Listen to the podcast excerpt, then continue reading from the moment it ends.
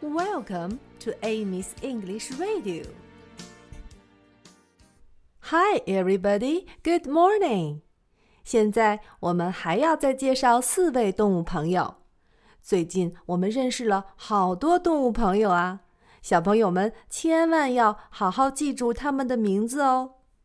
第一位朋友是 sheep，绵羊。sheep，sheep。 第二位朋友是 bear，熊。bear，bear。第三位朋友是 elephant，大象。elephant，elephant。第四位动物朋友是 monkey，猴子。monkey，monkey。好啦，让我们继续昨天的故事吧，看看你是不是已经很熟悉这些句子了呢？Does a sheep have a mother too？绵羊也有妈妈吗？Yes, a sheep has a mother, just like me and you.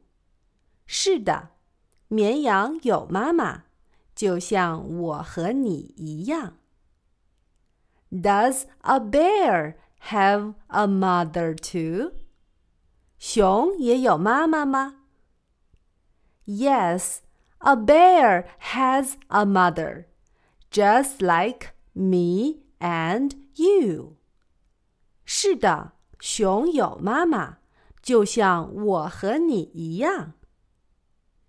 Does an elephant have a mother too? 大象也有妈妈吗？Yes, an elephant has a mother, just like me and you. 是的，大象有妈妈。就像我和你一样。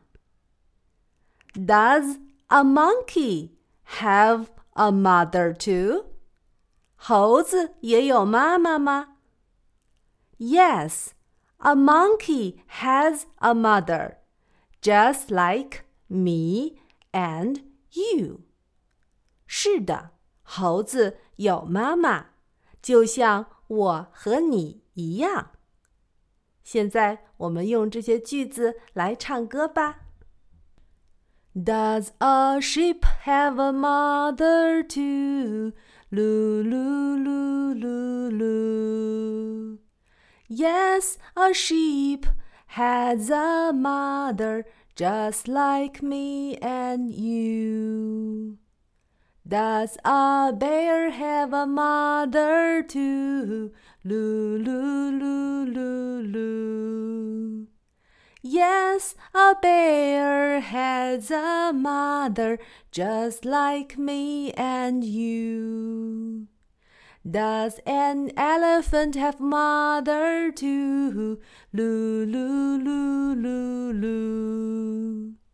Yes, an elephant has a mother just like me and you. Does a monkey have a mother too? Loo, loo, loo, loo, loo. Yes, a monkey has a mother just like me and you. 现在，请小朋友和我一起唱吧。Does a sheep have a mother too? Loo, loo, loo, loo. Yes, a sheep has a mother just like me and you. Does a bear have a mother too? Loo, Yes, a bear has a mother just like me and you. Does an elephant have mother too? Loo, loo, loo, loo, loo. Yes, an elephant has a mother just like me and you. Does a monkey have a mother too? Loo, loo, loo, loo, loo. Yes, a monkey has a mother just like me and you.